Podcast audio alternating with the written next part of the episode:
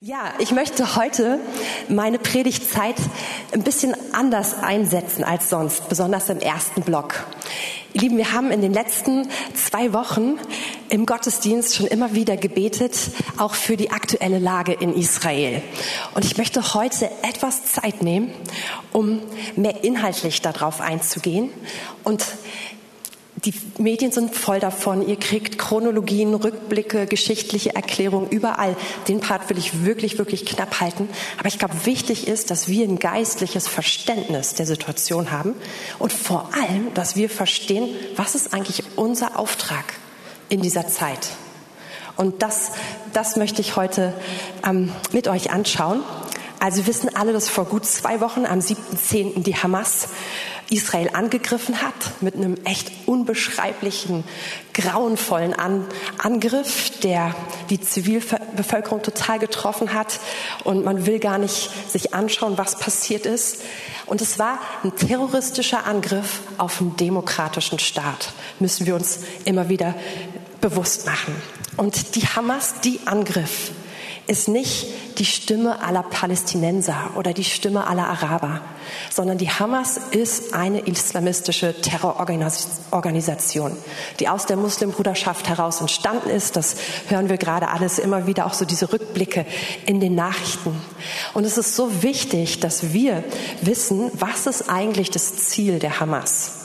Und das kann man, ähm, wenn ihr da ein bisschen mehr tiefer gehen wollt, könnt ihr das zum Beispiel in der Charta nachlesen, in ihrer Gründungscharta. Die ist 1988 veröffentlicht worden, findet ihr überall auch übersetzt online.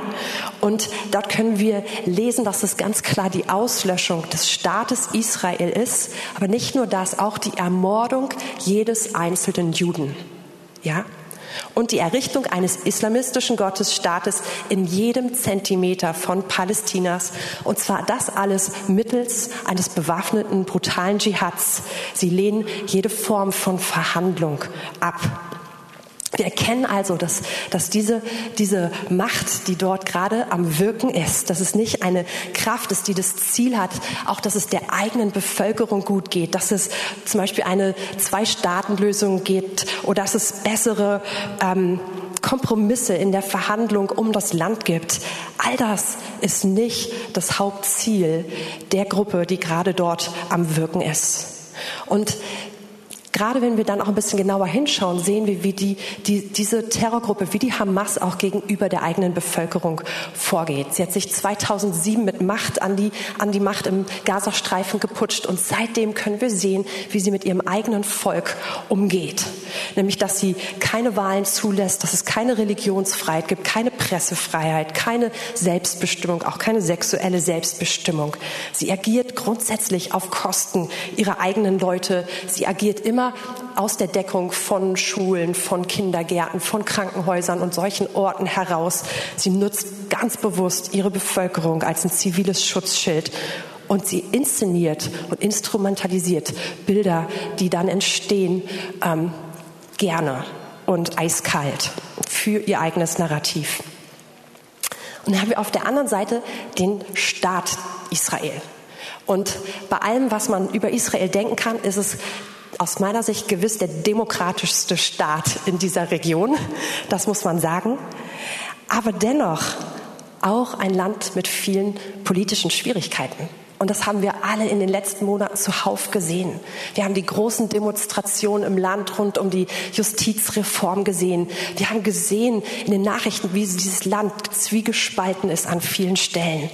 Wir haben gesehen, dass es, oder wir hören es auch immer wieder, dass die Regierung dort, dass sie Christen im Land verfolgt. Ihr Lieben, unsere Geschwister in Israel haben es nicht einfach, sondern sind wirklich immer wieder Verfolgung ausgesetzt. Und auch im Land Israel gibt es Unrecht gegenüber anderen Ethnien. Auch das findet statt. Ich stehe nicht hier, um ein, um ein ähm, ja, wie sagt man das, um ein schönes Bild oder ein perfektes und ein vollkommenes Bild von einem Staat zu malen. Das können wir auch nicht tun. Und in dieser Situation ist jetzt die Frage, was machen wir Christen damit? Und ihr Lieben, ich merke zusehends, Als ich jünger war, war Israel ein großes Thema häufig in, christlichen in der christlichen Bewegung. Ich merke zusehends, dass auch dieses Ganze, es ist so eine komplizierte Sachlage, dass es viele in die Distanz schiebt, dass wir sagen, boah, das ist zu komplex. Oh, lass die das alles mit sich selbst ausmachen. Da, das, das überblicke ich nicht. Dass wir in eine Distanz gegenüber diesem Land gehen und diesem Volk gehen. Oder sogar in eine sehr kritische Position. Und ich habe es eben erwähnt, es gibt echt Gründe, warum man in die kritische Position gehen kann. Aber ich nehme das viel wahr. Und dann gibt es auch unter uns Christen die, die, die Israel-Fans, die, die für alles stehen und die, die für alles auch stehen, was die israelische Regierung macht und die vielleicht in einer, in einer lieb gemeint sehr ergeben allem ist. Und das ist so ein bisschen unsere Gemengelage, wie wir als Christen uns gegenüber Israel positionieren. Aber das Ding ist das, wir sind nicht gerufen, Politik zu betreiben. Und auch von unserer Bühne, wir wollen hier nicht Politik ähm, machen. Wir wollen, wir wollen das, das ist nicht unser Ziel. Unser Ziel ist, dass unser Herz das bewegt, was Gottes Herz bewegt. Ist das auch dein Ziel? Ja? Und ihr Lieben, an der Stelle ist es ziemlich klar. Das Volk Israel ist Gottes Bundesvolk. Und es bewegt sein Herz massiv. Nicht, weil es besser ist als andere Länder. Nicht, weil der Staat alles richtig macht. Nicht, weil es überragend ist oder moralisch überragend ist, sondern, lasst uns einfach mal anschauen, 5. Mose 7, Vers 6 bis 8. Denn ein heiliges Volk bist du für den Herrn, deinen Gott. Dich hat der Herr, dein Gott, aus allen Völkern erwählt, die auf Erden sind, damit du ein Volk des Eigentums für ihn seist. Und nicht deshalb, weil ihr zahlreicher wärt als alle Völker, hat der Herr sein Herz euch zugewandt und euch erwählt, denn ihr seid das Geringste unter allen Völkern, sondern weil der Herr euch liebte und weil er den Eid halten wollte, den er euren Vätern geschworen hatte. Darum hat der Herr euch mit starker Hand herausgeführt und dich erlöst aus dem Haus der Knechtschaft, aus der Hand des Pharao, des Königs von Ägypten. Wir lesen hier, dass Gott sich dieses Volk auserwählt hat und dass er es einfach getan hat, weil er es liebt. Nicht, weil sie es verdient hätten, und ganz ehrlich, wenn wir das Alte Testament lesen, dann lesen wir ja auch keinen verklärten Blick, den Gott auf sein Volk hat. Gott ist ganz schön ehrlich mit ihnen. Und wir lesen echt viel, was schiefgelaufen ist. Aber Gott hat sich in seiner Liebe für dieses Volk niemals verändert, sich niemals umentschieden. Und wenn wir weiter schauen, oder eigentlich sogar schon davor schauen, die erste Verheißung, die Gott Abraham über dieses Volk gegeben hat, lesen wir in 1. Mose 12, Vers 1 bis 3. Der Herr aber hatte zu Abraham gesprochen, geh hinaus aus deinem Land, aus deiner Verwandtschaft, aus dem Haus deines Vaters, in das Land, das ich dir zeigen werde das heutige Israel. Und ich will dich zu einem großen Volk machen und dich segnen und deinen Namen groß machen und du sollst ein Segen sein. Ich will segnen, die dich segnen und verfluchen, die dich verfluchen. Und in dir sollen gesegnet werden alle Geschlechter auf der Erde. Und hier erkennen wir schon die Absichten Gottes. Gott hat sich ein Volk ausgesucht, um zu zeigen, wie es aussieht, wenn er im Bund mit einem Volk ist, wie es aussieht, wenn er ein Volk liebt. Aber das war nie das Ziel, um zu sagen, Edge und alle anderen, ihr gehört halt nicht dazu, sondern von Anfang an ist das Ziel, dass in diesem, durch dieses Volk sollen alle Völker der Erde gesegnet werden. Das war schon immer der Plan Gottes. Und, und er möchte uns und die ganze Erde mit hineinnehmen in diese Liebesbeziehung, die er zu diesem Volk hat. Und es ist wichtig, dass wir das wissen. Wir sind da mit hineingenommen worden. Römer 11, Vers 17 und 18 sagt, und das ist, da wird dieses Bild von einem, einem, einem, einem Ölbaum, von einem reinen Ölbaum gebraucht. Und die Nationen außerhalb Israels werden als wilde Ölbäume beschrieben. Und hier steht aber, wenn aber etliche der Zweige ausgebrochen wurden aus dem, aus dem Ölbaum und du als ein wilder Ölzweig unter sie eingepfropft bist und mit Anteil bekommen hast an der Wurzel und an der Fettigkeit des Ölbaums, so überhebe dich nicht gegen die Zweige. Überhebe dich, überhebst du dich aber, so bedenke, nicht die, du trägst die Wurzel, sondern die Wurzel trägt dich. Ihr Lieben, wir als, als Menschen, die Jesus nachfolgen, wir sind Teil seiner Familie geworden. Wir sind aufgenommen worden in diese Familie. Wir haben sie nicht ersetzt, sondern dem, dem, seinem Volk gehören diese Geschichten gehören diese Worte, gehören diese Verheißungen. Und wir sind durch Gnade mit hineingepflanzt worden. Aber es muss uns bewusst sein. Wir können es nicht einfach rauben, sagen. Es war schon immer für uns. Nein, Gott hat sich ganz klar zu diesem Volk positioniert. Und hier ist auch schon, hier kommen wir schon zum Knackpunkt der ganzen Sache. Es gibt eine Kraft, die das aus, aufhalten möchte, was, je, was der Herr geplant hat. Sein Heilsplan für die gesamte Welt ist verbunden, total eng verbunden mit diesem Volk, was er liebt. Und wir wissen alle, dass es den gibt, der diesen Heilsplan aufhalten möchte. Und dass, dass der Feind, dass Satan gegen ihn aufsteht. Und der Hass, den wir über die Jahrhunderte und Jahrtausende erleben, der dieses eine super kleine Volk trifft. Ausgerechnet dieses ist nicht wirklich erklärbar, anders als da ist eine Kraft, die dahinter steht und die das aufhalten möchte, was der Herr geplant hat. Nicht nur für dieses Volk, ganz sicher für dieses Volk, aber auch darüber hinaus für alle Nationen, für diese Welt. Und Ihr Lieben, wir haben das in Deutschland, in unserem Land schon erlebt, wie diese Kraft am Wirken ist, wozu sie in der Lage ist und wie irrational sie ist. Und ich meine, die meisten von uns, wir haben die Zeit vom Nationalsozialismus gar nicht mehr erlebt. Einige schon. Viele von uns, wir haben es eigentlich nur noch in der Schule gelernt, oder? Und ich weiß nicht, wie es euch ging, aber bei mir war es so, ich glaube, ab der fünften, sechsten Klasse fast jedes Buch, was wir im Deutschunterricht gelesen haben, hatte eine Denkrichtung. Es ging um den Nationalsozialismus.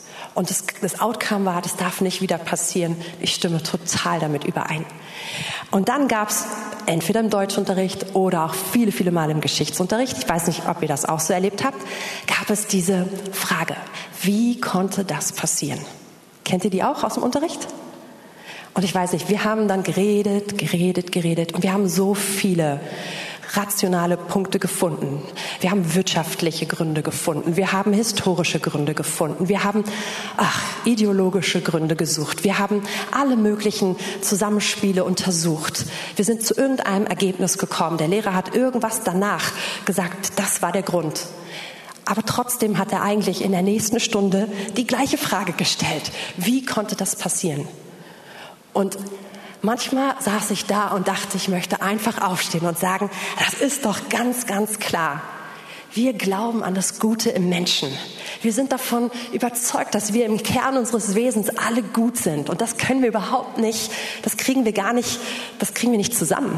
Unsere schreckliche Vergangenheit, das, wie wir uns an dem jüdischen Volk vergriffen haben, die Brutalität, die stattgefunden hat, die Herzlosigkeit in unserem Land und, und unseren Anspruch, dass wir durch Bildung immer, immer besser werden. Ne? Und letztendlich steht eine Kraft dahinter, eine teuflische Kraft, die sich nicht nur gegen ein Volk richtet, sondern die sich gegen Gott selbst richtet und gegen seine Pläne auf dieser Erde.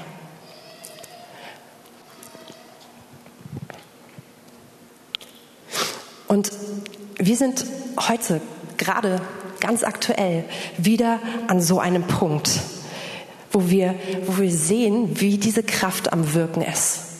Wir sehen, dass es in der ganzen Spannung und die ist da und die Situation ist kompliziert und das Leid auch auf beiden Seiten ist riesig. Das ist alles da. Aber wir merken trotzdem, da ist eine Kraft am Drücken, die auch in unserer Stadt, die, die, die einfach Raum einnehmen möchte. Und wir merken, dass diese, dass diese Kraft, dass sie nicht aufzuhalten ist durch rationale Argumente, dadurch, dass man Dinge nochmal erklärt. Und diese Kraft ist übrigens am Wirken in allen Schichten und allen Ebenen unserer Gesellschaft. Wir finden sie im total bürgerlichen Lager, einfach mit bürgerlichen Ressentiments gegenüber Juden, gegenüber dem Volk Israel. Wir finden sie in falsch verstandener Solidarität mit Palästinensern, in dem einfach das Narrativ der Hamas weitergegeben wird, einfach geglaubt wird und auch vielleicht verbreitet wird auf sozialen Netzwerken. Ich rede nicht von echtem Mitgefühl, was, was absolut da sein sollte mit den Palästinensern. Wir sehen es in Kundgebungen, wo viele das Existenzrecht Israel ablehnen, wo es echt krasse Parolen gibt. Wir sehen es aber auch in diesen ganz einfach Ausschreitungen, die auf persönlicher Ebene Israelis in unserer Stadt treffen die sich wirklich unsicher fühlen, die sich zurückziehen, die nicht mehr ihr Handy auspacken, so dass man zum Beispiel die hebräische Schrift irgendwo in der, in der S-Bahn, in der U-Bahn sehen könnte und sie identifizieren könnte. Wir sehen es dadurch, dass, dass Wohnorte gekennzeichnet werden, wo sie, wo sie wohnen, dass Israel oder jüdische Institutionen Einschüchterungen erleben oder bis hin zu Angriffen erleben. Und ihr Lieben, diese Stimmung die basiert nicht nur auf Umständen, sondern die basiert in, in letztendlich auf der Lüge des Feindes und auf seiner Kraft. Und wer könnte das lösen? Außer uns im Gebet. Also nicht wir alleine, sondern einfach das Volk Gottes. Lieben, wir tun Politiker leid an dieser Stelle. Weil wenn man diese Kraft nicht wahrnimmt und nicht identifiziert, dann probiert man sie auf einer ganz anderen Ebene zu bekämpfen. Aber ihr Lieben, wir dürfen an dieser Stelle aufstehen. Und ich glaube, wir sind wirklich gerufen, so richtig intensiv gerufen, in dieser Zeit aufzustehen. Sowohl im Gebet als auch wirklich mit Zivilcourage. Und dort, wo wir sind, einfach auch immer wieder aufzustehen und uns zu den Israelis zu stellen, zu dem Volk der Juden zu stellen, zu auch dem Existenzrecht zu stellen. Und ganz besonders sind wir aufgerufen im Gebet. Und als ich ähm, mich vorbereitet habe für diesen Morgen, ähm, aber eigentlich so gestern Nacht ist mir das eingefallen und ich dachte, ich muss euch das erzählen. Ähm, vor vielen Jahren hatten, haben wir erlebt, wie in unserer Stadt, wie die Krawalle rund um den 1. Mai enorm zugenommen haben. Und ich glaube, es war so um das Jahr 2000, 2001, vielleicht auch noch 2002. Ich müsste es wirklich noch mal nachgucken. Aber so in dieser Zeit, es wurde richtig massiv. Und ich weiß nicht, ob ihr euch noch dran erinnern könnt.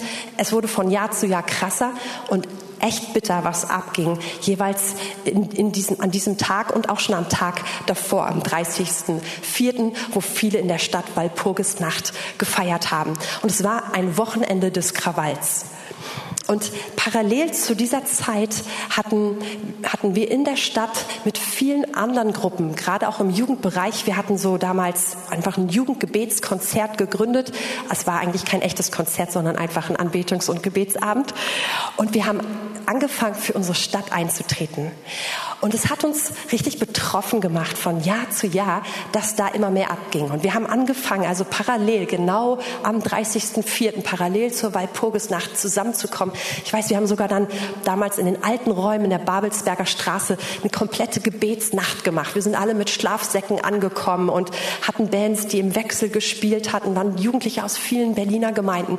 Wir haben einfach gesagt, wir wollen aufstehen in unserer Stadt. Und das Ganze das war irgendwie, Gott war da, seine Gegenwart war da. Und wir haben irgendwie gemerkt, wir sind am richtigen Platz, wir sind an seinem Puls. Und uns beschäftigt das gerade, was sein Herz auch beschäftigt. Und es war aber trotzdem, haben wir nicht erlebt, dass es sich komplett gedreht hat.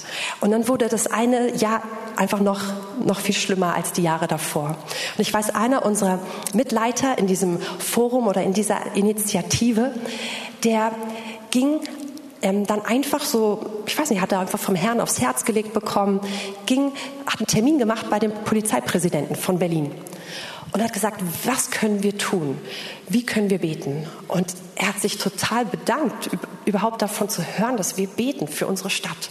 Und hat so ein bisschen erzählt, was ihn also besonders bewegt im Hinblick auf den 1. Mai. Und irgendwie entstand dieser Kontakt. Und im nächsten Jahr wurde ein Maifest gestartet. Das war so eine Bürgerinitiative, die, die ein Volksfest an den Tag in, direkt nach Kreuzberg gebracht hat, in den Bezirk, wo eigentlich immer die Ausschreitungen waren. Und durch diesen Kontakt, der da entstanden war, ergab es sich auf einmal, dass wir das Angebot bekommen, bekamen, die Hauptbühne von diesem Fest zu nutzen. Und es waren irgendwie voll viele Bühnen im ganzen Bezirk aus, aufgestellt.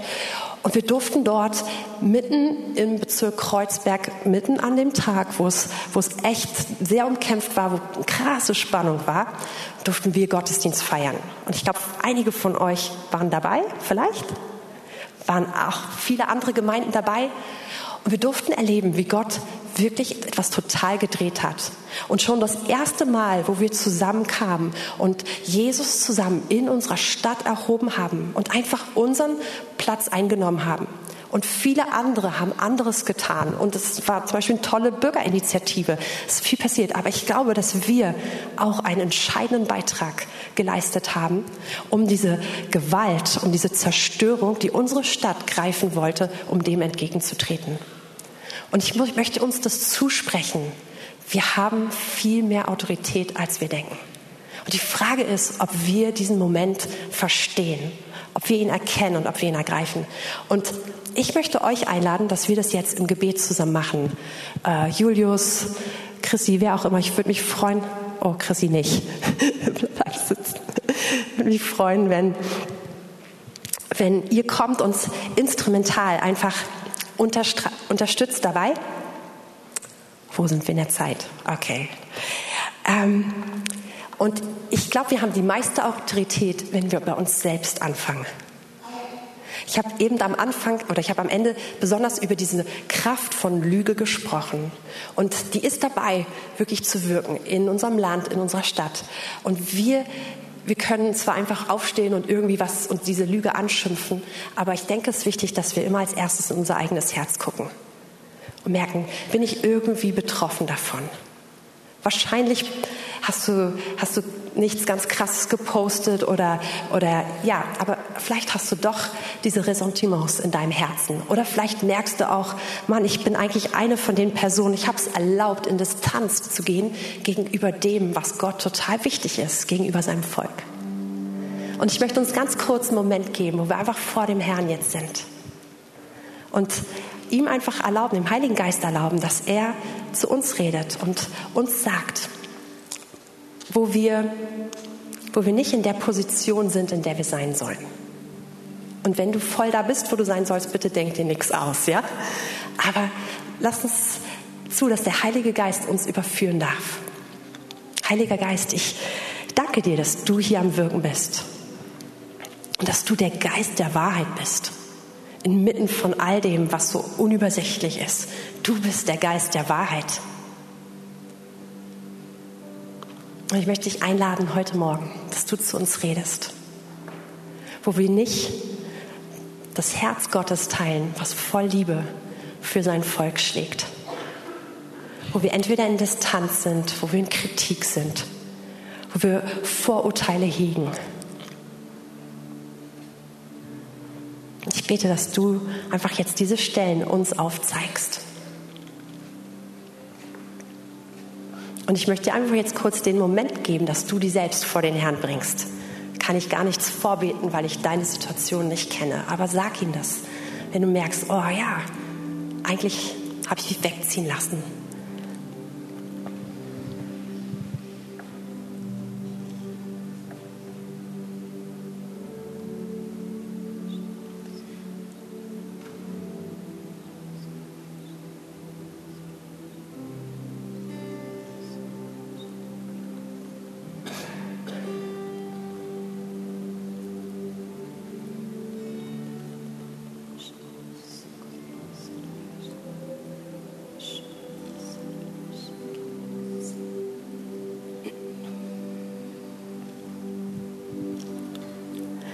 Okay, und jetzt wollen wir weitergehen und aufstehen im Gebet.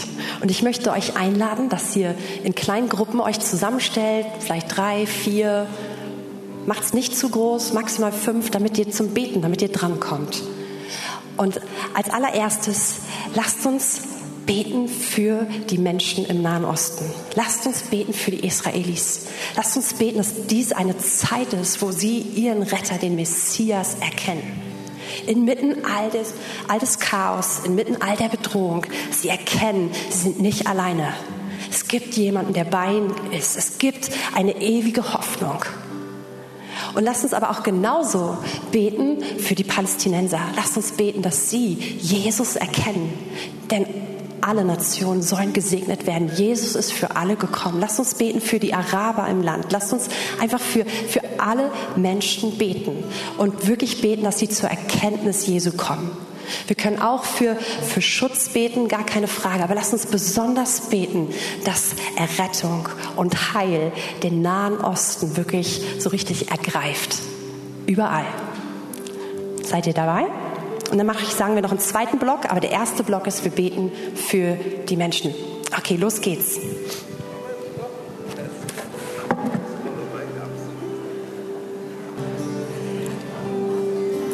Und ihr Lieben, jetzt lasst uns weitergehen.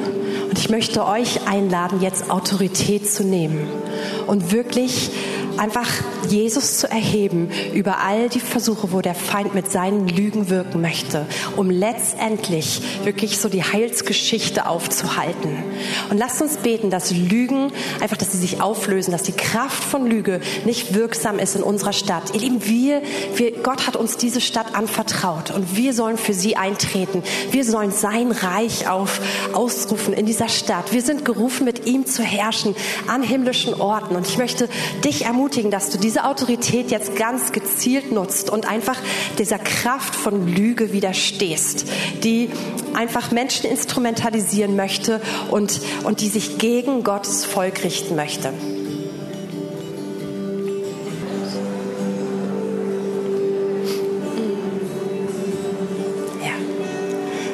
Ja, Herr, wir erheben deinen Namen heute Morgen. Jesus, wir erheben dich. Du bist der Name über allen Namen. Und wir danken dir, dass, dass du uns die Erde anvertraut hast, uns Menschenkinder. Und was wir damit machen, ist, wir erheben dich. Wir wollen dich einsetzen in dieser Stadt und sagen, regiere du hier. Deine Wahrheit soll regieren in unserer Stadt. Wir stehen auf gegenüber jeder Lüge, die unsere Stadt infiltrieren möchte, die Chaos bringen möchte, die Zerstörung bringen möchte und die sich letztendlich gegen dich stellt. Und Jesus, wir erheben dich. Wir erheben dich. Amen. Vielen, vielen Dank.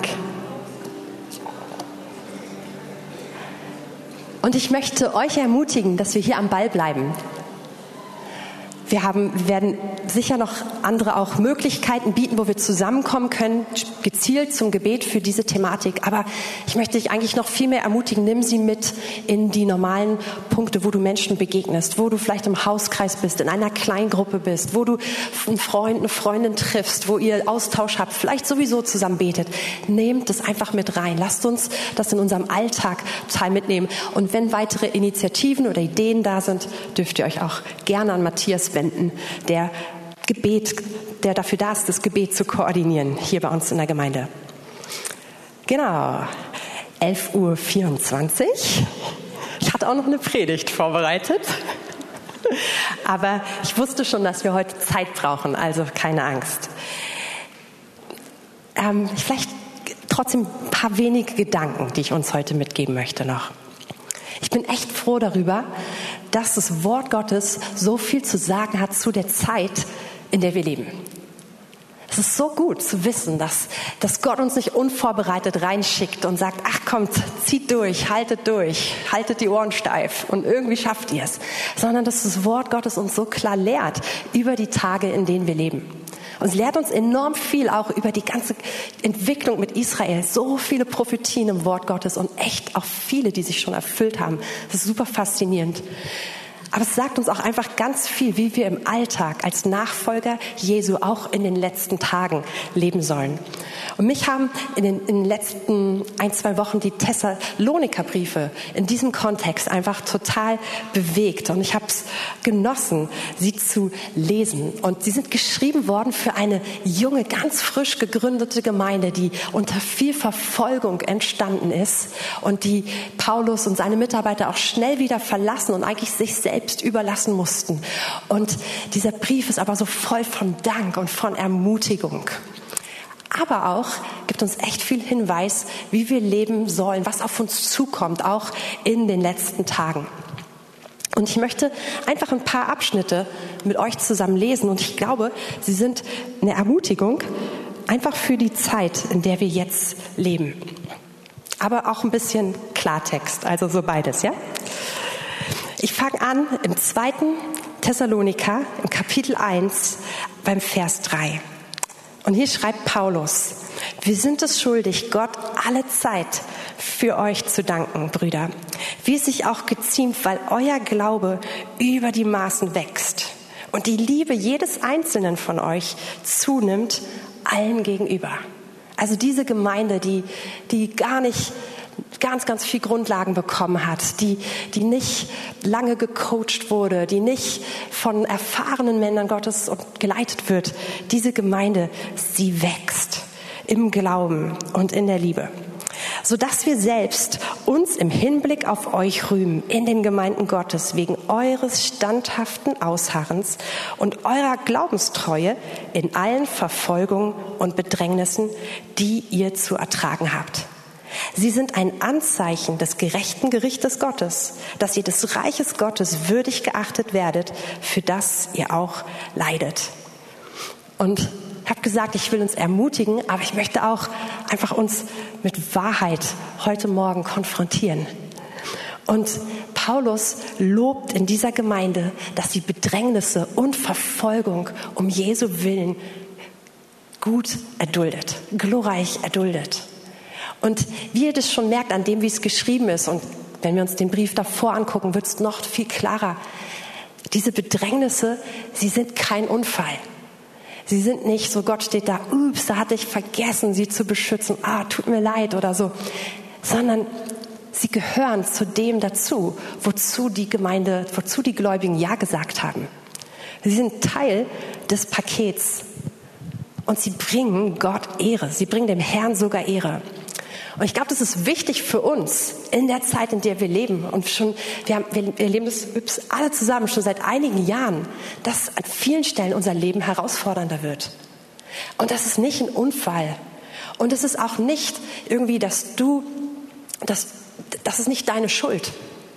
Oder nicht zumindest zwangsläufig. Es gibt Sachen, die wir machen, die dumm sein können. Das will ich nicht, äh, außer, wie soll man sagen, das ist auch möglich.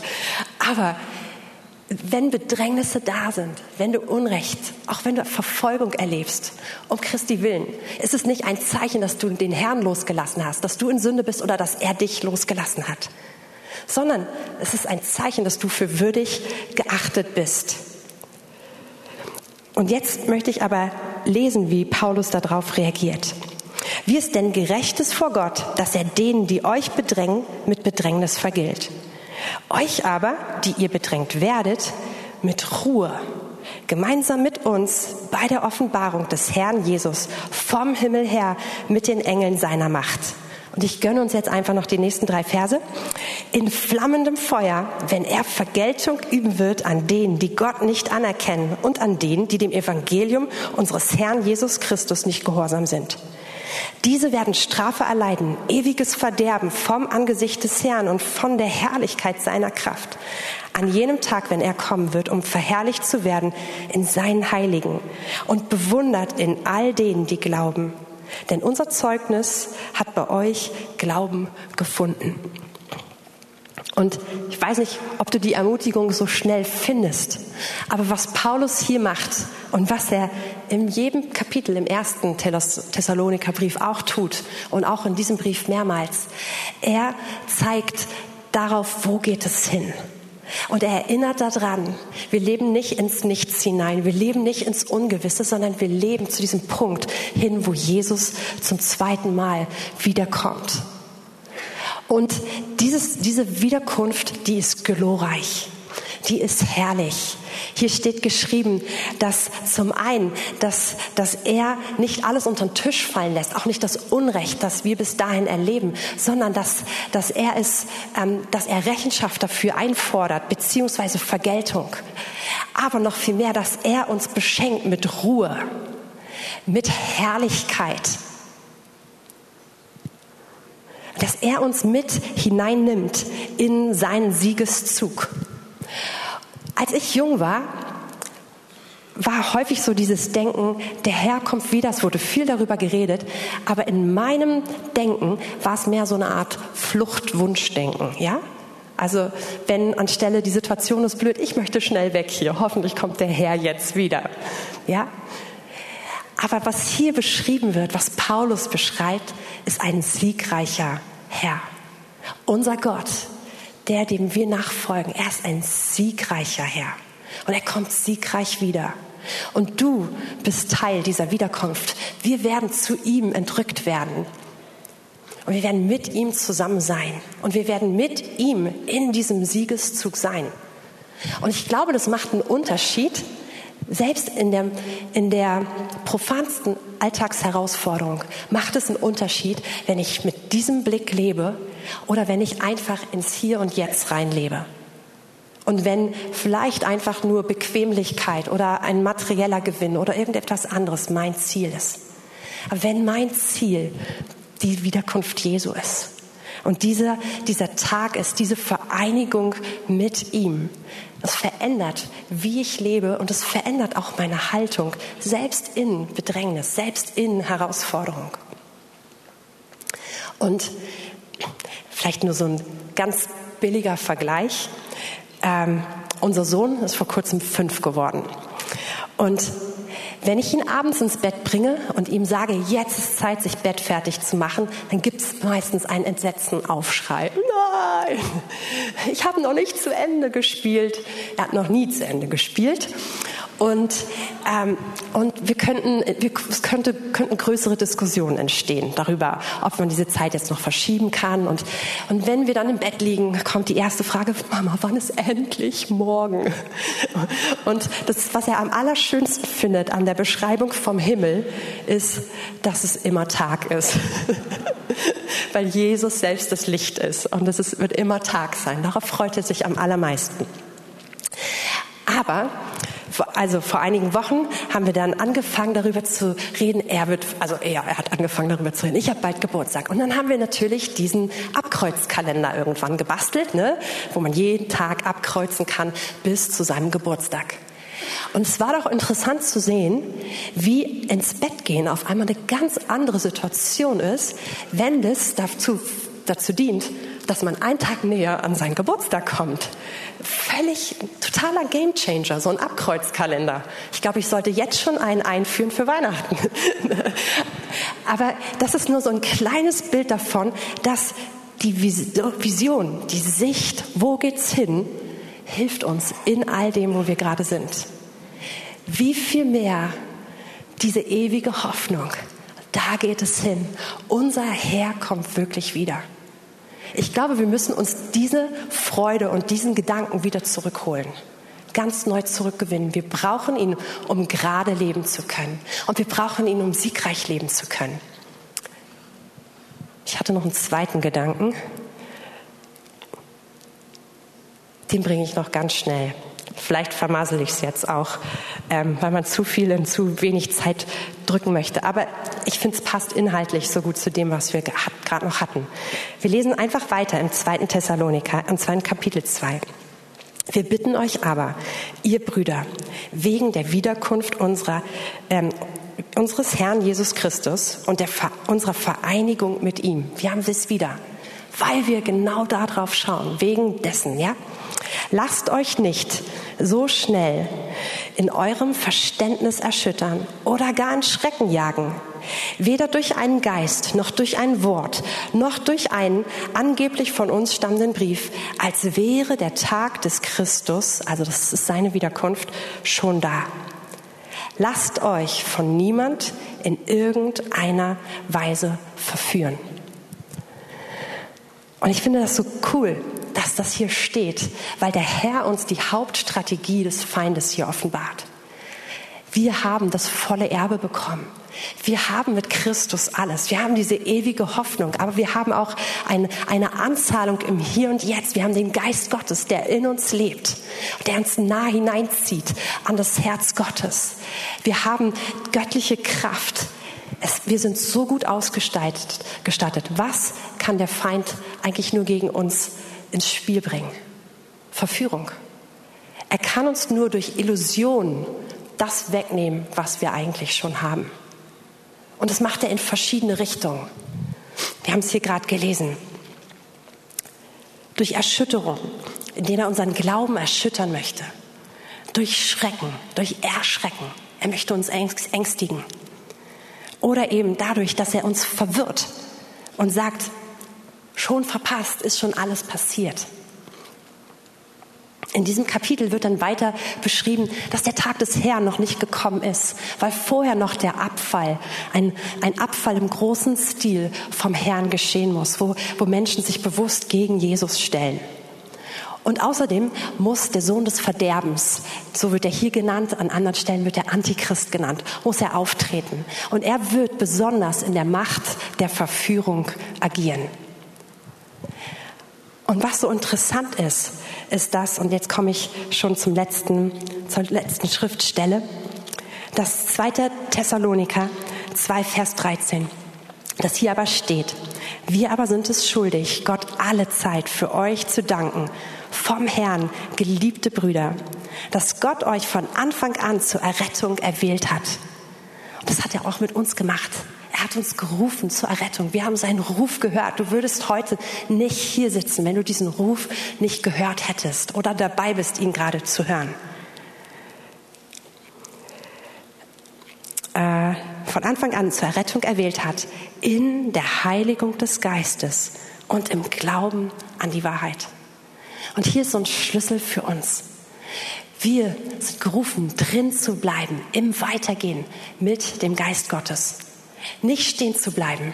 Es ist nicht sicher, stehen zu bleiben und zu denken, naja, ich habe doch die wichtige Entscheidung getroffen, Vertrag für die Ewigkeit gemacht. So ist es echt leicht, aus Wahrheit herauszugehen. Aber wenn wir in der Heiligung des Geistes, und das ist nicht irgendwie ein, ein Pling, ein Zauberstab, den der Heilige Geist über uns schwingt und auf einmal ist alles richtig, sondern Heiligung des Geistes ist mit ihm zu gehen, mit ihm zu leben, an ihm dran zu bleiben und immer wieder neu zu sagen, ich gehöre dir, ich gebe mich dir hin, dein Wille geschehe in mir. Und in diesem Dranbleiben mit unserem Beistand, der übrigens der Geist der Wahrheit ist, bleiben wir im Glauben an die Wahrheit. Und Gott, Gott hat all das für uns vorbereitet und es leicht gemacht. Und noch einen letzten Vers, der ganz hier in der Nachbarschaft steht. Vers 16, das ist wie dieser Geist wirkt. Er selbst aber, unser Herr Jesus Christus und unser Gott und Vater, der uns geliebt hat und uns einen ewigen Trost und eine gute Hoffnung gegeben hat, durch Gnade. Er tröste eure Herzen und stärke euch in jedem guten Wort und Werk.